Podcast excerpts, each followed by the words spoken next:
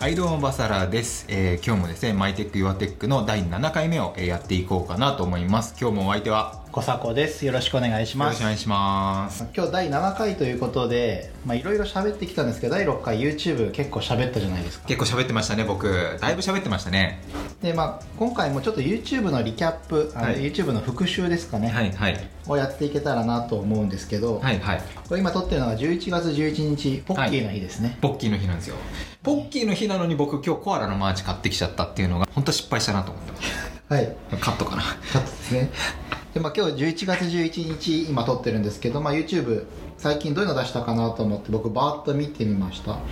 結構印象的だったのが、とドローンの動画結構評判良かったですよね。ドローンの動画なんかやたら再生されましたね、はいなんか僕もなんであんなに再生されたのかがあんまり実はちょっとあの、はい分析ができてなくておそうなんですかそうです他の多分方の関連動画からあの来てるっぽいんですけれども、はい。関連動画に引っかかったやつが、まあ、再生数伸びてて、うんうんうんうん引っかかってないのが伸びてないやつみたいな感じになってるんですけど、まあ、なんでそれが引っかかったのかはちょっとまだ分かってないですねそうか。でもあの、何でしたっけ、予想動画、意外と予想動画が結構伸びてましたもんね。そうですねやっぱあのなんでしょうねみんなマビックミに出るのを知らなかったんですかねああ。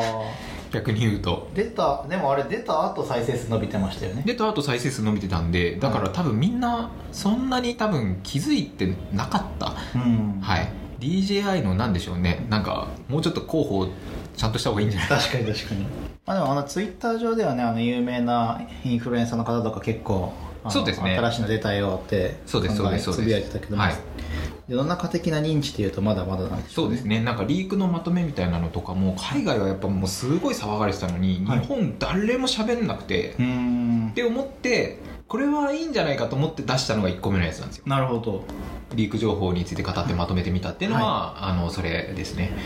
今もうこれ2000再生いってますもん2000円ぐらい再生されましたねすごいなこの逆にアマゾンレニレニュードの方がすごい動画としてはいいのにそうですねそうですあの動画としては Amazon リニュードの方があのお得な情報ですし、はい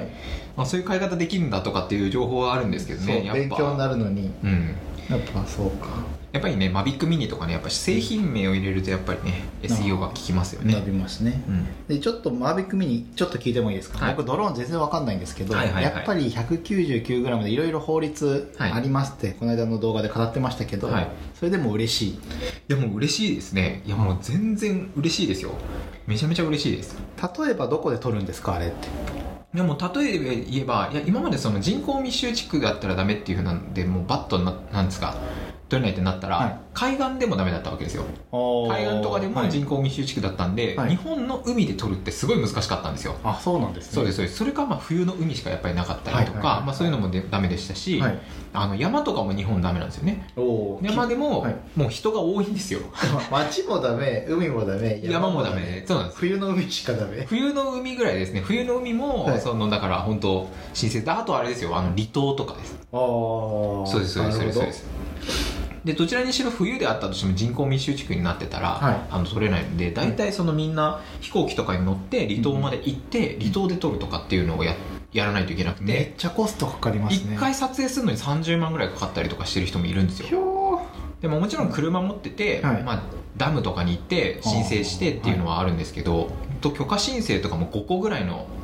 団体にやってやっと飛ばせるようになってるんで、えーじゃあ来月ん来週やりたいですとかまず無理まず無理ですえまず無理ですまず無理です本当に来週飛ばしたいっていうのとかはまず無理ですし、はまあ、ほとんど僕の友達とかはもう半年前からあのドローン合宿みたいのをするって決めて、はい離島に行くためのチケット取って、はいホテル取ってみたいなのを、な半年ぐらい前からやって10人ぐらいで行ってたりとかするんで、マジですかじゃあそれで、まあ、1週間とかも撮影期間を申請しちゃうってことですまあ、み3日間くらいそのいや離島だったらもう撮影で普通にできるんで,、はいでそれ人口密集地区じゃないんで、まあなるほどでこれが今度からどこで撮れるようになるんですかあ、今まで例えば公園でドローン飛ばしてもいいよっていうか、まあ、ラジコンは禁止されてない公園があったとしても、はいはい都内だったら人口密集地区なんでまずダメなんですけど、はいそういうところでまあ飛ばせたりとかするっていうのがあったりしますねなるほどえじゃあたまに海外の YouTuber がスクランブル交差点渋谷のはいブワーって撮ってるじゃないですか、あれ違反で違反違法ですあれあれ怒られてるんですかあれ怒られてるか、はい逮捕されてるかそのどれかだと思いますねあそうなんだ逃げ切ってる人もいる逃げ切ってる人も結構いますあーでも最近中国の人とか結構捕まってますよねあそうなんですね京都相当捕まってますねへー僕がみ一回この間去年京都行った時にもはい捕まってる人いたんで、あそうなんですね、はい、そう飛行機って15トンぐらいあるんですよねそうですよ15トンぐらいありますよ、はいそうですそうですあれ飛ぶんすよそれと比べたら199とかすごいですやばいですよね蚊みたいなもんかそうです本当にだから僕ちょっとこのドローンの話ちょっと続けてもいいですか、はいどうぞやこの間大阪の飛行機で飛行場で、はいあのー飛ばしたバカがいるじゃないですか、はい本当にやめてほしいんですよねああいうのだからあの動画でもルールを守ってってそうなんですしきりに言よってまもうしたよねあのねそれでその結局ドローン飛ばしたいってなっても、はいもうなんか危険ってイメージがやっぱすごいついてますし、はいはいあの土地の所有者はがい結局おじいちゃんおばあちゃんが多いんですよ、はいはい土地の所有者って、は交渉行くじゃないですか、はもう爆発するんじゃないかみたいなこととか、いなんかそのなん ですかすごく危険なもののイメージもうターミネーターを持ってくるぐらいの感じではい言われたとかして、はいそのちょっと裏山で飛ばしたいんですけどっていうふうに頼んでも、まあ危険何する気みたいなえー山燃えるんじゃねぐらいの、はい爆弾持ち込んでどうすんのみたいなぐらいの感じのやっぱ人とかもやっぱいてはいそういう人たちに悪い印象をねなるやっほどぱ植え付けるんでなああいうのやめてほしいっていうもうなんかやっぱラジコンって名付けるべきでしたよラジコンって名付ければいいですよねなんかドローンって聞くとなんかすごい不思議ななんか怖い物体が来るみたいなねあの軍用ドローンとかもあっちゃいますからねそうですそうですそうかだからあんなに啓蒙でみんなちゃんと使いましょうそうですよもう行ってきたい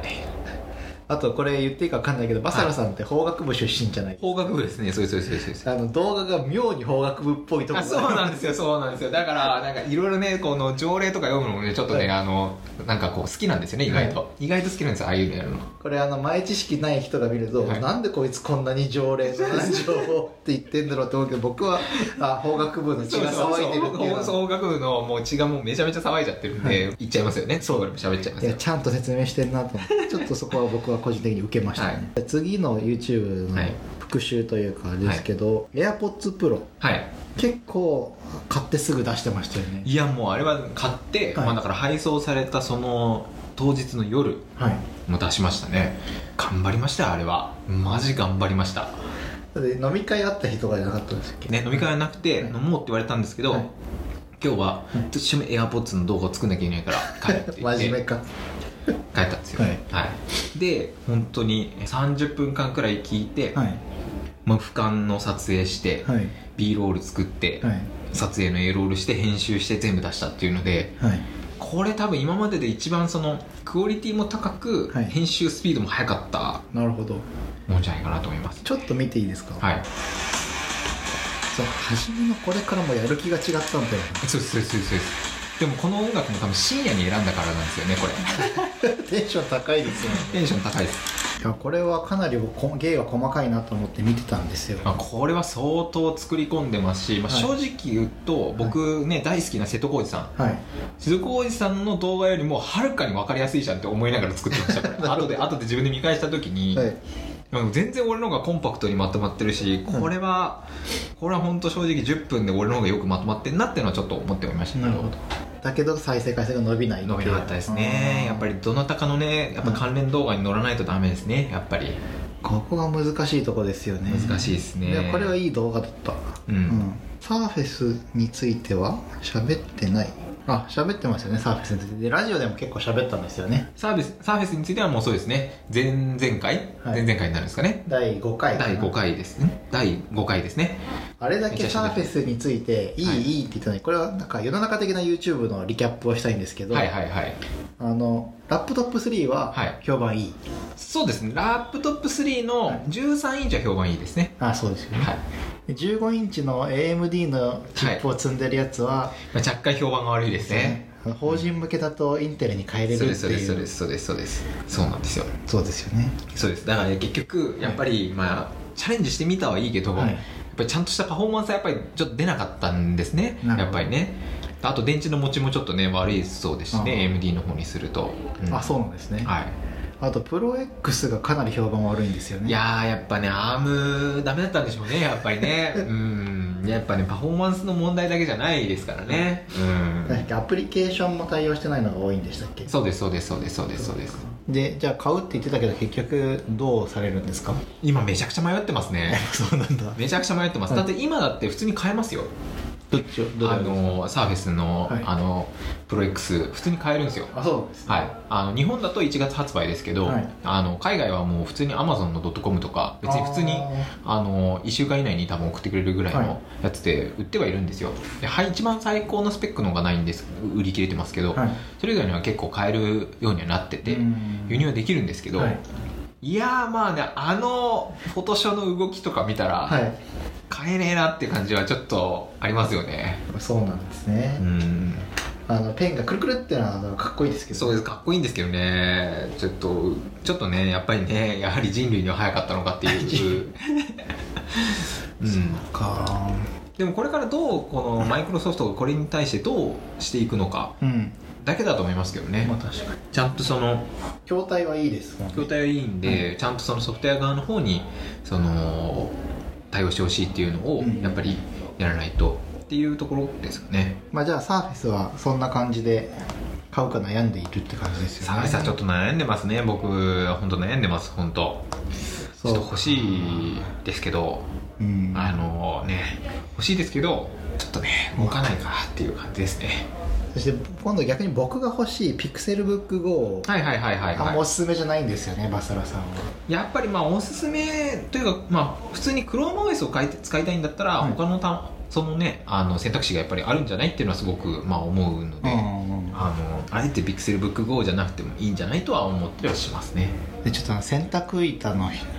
背面はいはいはいはいなんか使ってみたいじゃないですかまあわかりますわかりますああいうのとかねすごくいいですし、うんまあああいうのとかねちょっと魅力的なのは思うんですけどあまあおすすめ度の話だけちょっと先にしましょうかね、まあ、PixelBook5 に関しては ChromeOS みたいなのがやっぱすごい好きな人はいいいとは思いますしあとあの買うんだったら僕最高スペックじゃなくてはいあの最低スペックあそうですね僕欲しいのは最低スペッ全ク然全然最低スペックで、まあ、いいんじゃないかなとは思いますねなるほど、うんなんかその、まあ、家で MacBook の13インチ使ってるんですけど、はいやっぱちょっと重いんですよ、うんうんうん1.35キロがはいはいそこがなんかやっぱ1キロぐらいのパソコンが欲しいなって思うけど別になんかそんなに高いものを買いたくもないけどかっこいいの欲しいなみたいはいなは揺れ動いているところに出たって感じなんですよね、 ChromeOS が良ければいいと思いますね Google Docs とかよく使ってる人だったら全然いいと思いますねそう僕例えばその自分が使う時って、はい結局その開発するあーか、はいあの動画の編集するかなんでなるほどどっちも ChromeOS だとできないんですよね確かにそうするとその僕の中での重要性結構低いしっていうところなんでしょうね、やっぱり、うん、今会社が Office365 なんで、はいはいはいまあ、結構セキュリティ緩めというか、はいどのブラウザからも入っていいよって言われてるんで基本 Office は今ほぼ Chrome で作業できて、はいはいプライベートのはほぼ Google Docs でやっているので、うんうんうんまあ、便利かなと思っていたっていう感じですね、そうですねそれだけで考えればもう全然便利だと思いますし、まあ、今後その PWA とか流行ってくれば PWA って何ですかそういうウェブの技術があるんですけど、はい本当のアプリケーションのように動くようなものが、うんまあ、出来上がっていけばあの ChromeOS どんどん良くなると思うんですけどねここでちょっとだけ喋ってもいいですか、はいや今回の、はい僕あのそのまたスイッチが入って Pixelbook のはい GO の、はいあのー動画でちょっと本当は話したかったことがあるんですよ、はい、その今回の発表3社が面白いんですよはい、3社っていうのは3社マイクロソフトはいアップルグーうルんこの発表がすごく面白いというか、はいすごく印象的だなと思ってて今年すごく印象的なんですよはいその特に特にピクセルブックがすごく印象的で、はいそれはなんでかっていうと、はいあの Google ってもともとタブレットも出してたし、はいこれまでのピクセルってうんどっちかというとそのタブレット要素もできるようにこう確か反対側にキーボードがなったじゃないにですか、はいなりましたねずーっと Google って模索してたわけですよそのどういうふうに、はい、その PC と,、うんうんえっとスマートフォン、うんこの間になるものをずっと探してきた結果はい、彼らは作らないって方向を選んだわけですよなるほど確かつまりラップトップとはいスマートフォン、はいこれが最適なその人々の何て言うんでしょうね、その使い方はい、の提案がうん、そのなんて言うんでしょうねスマートフォンの会社がタブレットを捨てたんですようんそれがすごく印象的だなっていうのはすごく思ってますでそれに対して、はい、あのアップルはいまだにその中間を頑張ろうとしてるじゃないです iPad Pro でか iPad で、はいで iPad 出た時にでかい iPhone って言われててどうやって使っていいか分かんないってずっと言われててうんうんいま、未だに iPad の使い方こういうふうに使うと俺はうまくいくみたいなのの動画が上がってるってことははいま、未だに iPad 使えてる人がいないわけですよ、はいずーっとこの会社10年近くその iPad にチャレンジしてるわけですよ、、はいまだにうまくいってないわけですよ確かに、っていうのをずっと模索し続けてその中間素材というものをはいずっと考え続けてきているアップルはいでそれに対してマイクロソフトは、はい最初から中間素材というものが中間のタブレットとその 2in1 ってものがあるっていうものを信じてはい信じて作り続けてて、はいまあある意味それで1個もう出来上がったじゃないですかなんかその中間の最下位最高傑作みたいなそれは Surface プロ X だったりとか、まあサーフェス今回のサーフェスだったりとか、はいなんかその、はい自分たちのその 2in1 の世界みたいなのを、うんなんか構築頑張ってそこに突き進んでんなっていうのがあってなそるほのど3社のなんていうんですかねとか特に Google ですねうんはい、 Google のその中間というものをうんタブレットとか、はいそういうものをある意味その消したというか、はいそういう世界ねえんだよみたいな んなもんねえんだわみたいなのの潔さみたいなのを今回すごく感じて、はあまあこの話は結構本当はね YouTube でしようと思ってたんですけどちなるほどょっと忘れちゃって 結構重要な話の気がするんですけど確かにうん、そう iPadOS まで出して iPad をしてるけど確かに僕も iPad 長らく使ってるけどどう使っていいかいまだに分かんないそうなんですよそうなんですよ多分みんなすごくそれは迷ってますし、アップルの中にもまだ迷いがあるからこそのあの、ファイルシステムの中途半端だったりとか、いまだにマウス使えないとか、なるほどいや便利なんですけどなくてもいいですよそうなんですよ、そこなんです、そうなんです、そうなんです。だからその点、Google のやっぱり考え方としては、いやっぱり、あのなくてはならない、何が必要なのかっていうのを考えた結果、うんラップトップとスマートフォン、あとはボイス系のもの、うんうんうんつまりホームを起点とした Google のサーチと、はいあとはそのラップトップ、スマートフォンっていう訳をきっちりしてきてるんで、うそのマーケティングとかっていうところに関しては、Google が多分一番うまくいってる気がします。んなるほど確かにねそう iPad 必要ですかってよく聞かれるんですけど、うんいやいらないよって思うけど思います僕は持ってて楽しいそうなんです僕も持ってて必要だし、はい家で一番例えば家で一番使ってる端末って僕 iPad なんですよ、はい考えたら、iPad 必要なんですけど、はい普通の人いるかって言われたら、まあ、いらないんじゃないみたいなあとコスパが合わないですよねコスパは合わないですねそうなんですようん PC と同じだけの価値があるかって言われるとお思ううんそうなんですよそうですねいや今のでもその Google アップルマイクロソフトをこう横並列で見るっていうのはさすがですそうねこういうのがなんかやっぱねこういうところがすごく今回のその発表面白かったなっていうのは思います、この3社まあねテックトーバーが終わってはいうんこれテックトーバーっていう話しましたっけなんでテックトーバーっていうテかックトーバーの話してないかもしれないですねしてないですよね、はい、そうですそうですそうです10月はねクリスマス商戦に向けてクリスマス商戦だったりとかあとブラックフライデーもありますからねああそうですねそうですそうですそういうので、まあ、ガジェットが出る10月なんで、テクトーバーっていうんですけど今年のね今年は本当テクトーバーはひどかったですねやっぱいろんなものが出過ぎちゃって、はいあの本当困る困るそれ感じでね、まあ確かにねテクトーバーでこの3社以外には中国系も同じぐらいで合わせ出してきてるんですか合わせて発表とかはしてますよねシャオミとかもすごいしてまあすそうなんしですねはいまあ、ギャラクシーもねギャラクシーフォールドも間に合わせてきましたからあねあ確かにはいあじゃあこの流れでちょっと YouTube 外れますけど、はいあのあんまり Android 使わないじゃないですかはいはいはいはいはい好きな割に、はいはいギャラクシーって結構世界的にははいシェア占めてますよ試合ね締めてますねはいなんかあんま使わない理由とかあるんですかギャラクシーですか、はいギャラクシーに関しては僕はそのまず UI が嫌なんですよあギャラクシーのはいギャラクシーはやっぱりオリジナルで UI をすごい作ってますしあとは Android のアップデートがめちゃくちゃ遅いんですよねあそうなんですねで OS にすごい手手を入れちゃってるんで、はい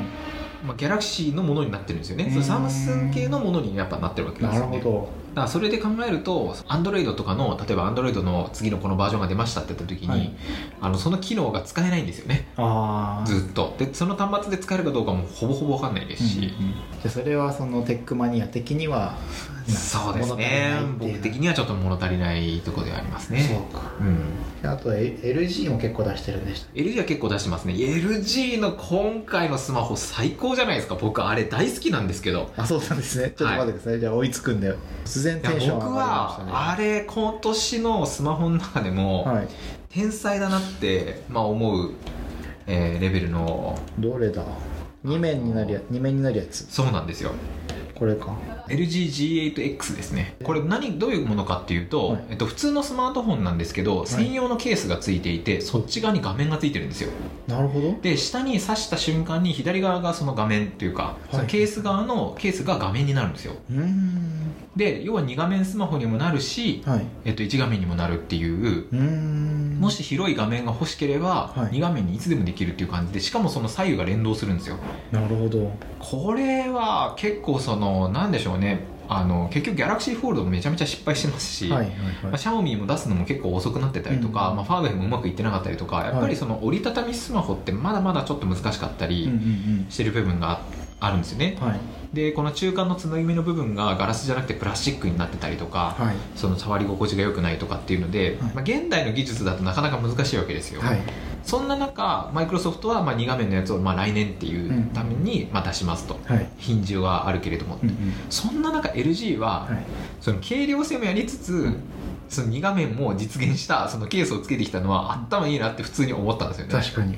や今この記事見てて思いましたけどこれすごいですね、マジそうなんですよでしかも値段がね6万ぐらいあ多分日本円だとちょっと分かんないんですけど、はいここには書いてそうなでいけどすへ日本円で、向こうで600ドルぐらいなんで6万5000円ぐらいなんですよえ安いですねそうなんですすごく安いですし、はいそれで2画面っていうのを実現してるのはかなりいいんじゃないかなっていう自分が使うかどうかといったら多分使わないんですけど、はい、スマホ市場的には面白いと非常にまあ面白い端末じゃないかなと思いますねやっぱチェックされてるんですね してます よしますよそりゃじゃあサムソンが来て LG が来てさっき言ってたシャオミはどうなんですかシャオミですか、はいシャオミはもうすごいすごいでしょあのーシャオミに関してはミーミックスアルファをちょっと調べてもらっていいですか裏も画面なんですか裏も画面350度画面なんですよへーすごくないっすかすごいで すねすごくないですか、はい果たして裏面って画面が必要なのかっていう議論を僕は ねいつもこのシャオミのこの作った人天才だと思うんですよえめちゃめちゃ天才だと思うんですけどその人に言いたいんですけど、はい裏面って画面がいるのっていうのは常々思うんですよえあーのでもこれな全く見えないじゃないですか裏面、はい何の意味もないんですけど、はいこういうチャレンジするこのシャオミのなんつうかそのバカさ加減はい最高ですよねこれす最ごい高ちなみにこれ充電された時にめちゃめちゃかっこいいんですよあそうなんですライトセーバーみたいになるんですよ端末全体がこうプスって刺した瞬間にこうブワーって光るわけですよ充電してる時に、はいもうかっこよくないですかそれだけのために買いたいっていう多分オタクはいっぱいいると思いますこれやばいやばくないですかやばいですねこれこここれを充電してたところに充電スタンドみたいに置いてて、はい充電されてる時めちゃくちゃかっこいいんですよはい でも意味がないもう裏見る必要ないですもんね裏見る必要ないんですよだからそのフォルダブルっていうかそのなんていうんですかねはい畳めるスマホって言ってらいいんですか、はい日本語でなんて言ったらパカパカ携帯じゃなくてまあまあそうですまあ折りたたみ式折りたたみ式のそうです折りたたみ式のやっぱりスマホって今横向きじゃないですか、はいあれやっぱりモトローラのはいまあ縦型が一番大切なんていうんですかね、まあ正解なんじゃないかなとは思います、パカってちっちゃくした時にすごいちっちゃくなったかもしそうれでなすいそうでですすスねマホの半分のサイズになるんですよね、はいあのモトローラのやつはそうですよねそうかでもこのシャオミの僕知らなかったけどウケるなマジですごくないですかこれ皆さんあの聞いてらっしゃるあの方ぜひシャオミのミーミックスアルファすごいですよすごいです何の意味もない裏まで画面が30万しますから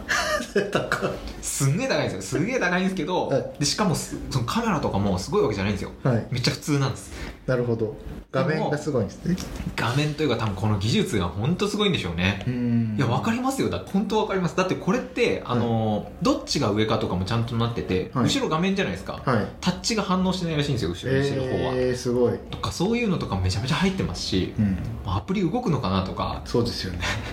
どうなってんだろうみたい なこれでツイッター見て後ろにた同じようなタイムラインあったら気持ち悪いっすそもうんなんそうなんそうもうねどうなってんだろうと思って、へえ、はい、誰か買ってくだ さい30万出して30万出して買ってくださいその時はあれですかねあの YouTube でも訪問してインタビ訪ュー問したいですよね訪問したい本当に本当買いましたっていう人がいたら訪問しますよ僕は本当にいや東京都内だったらどこでも行きまはすいかね、もう撮影機材持って なるほどじゃあそんな方がいればいいですがそう YouTube のリキャップそんな感じですかねちょっとダラダラ喋っちゃいましたけどドローンの話して AirPods の話と、そうですねピクセルのあたりとか、サーフェスの話もしたし、そうですねで Google、Apple、Microsoft の、まあ、3つ戦略が変わってきたよって話があってあとはサムスン LG シャオミの話をしたはいなんだかんだ結構喋ってますね結構喋ってますねじゃあまあ第7回はこんな感じですかねこんな感じですかねはいというわけで「マイテックヨアテックの第7回目、えーこんな感じでダラダラ今日も喋ってみましたぜひ次回も楽しみにしていてくださいそれでは皆さん次回の放送でバイバーバイバーイ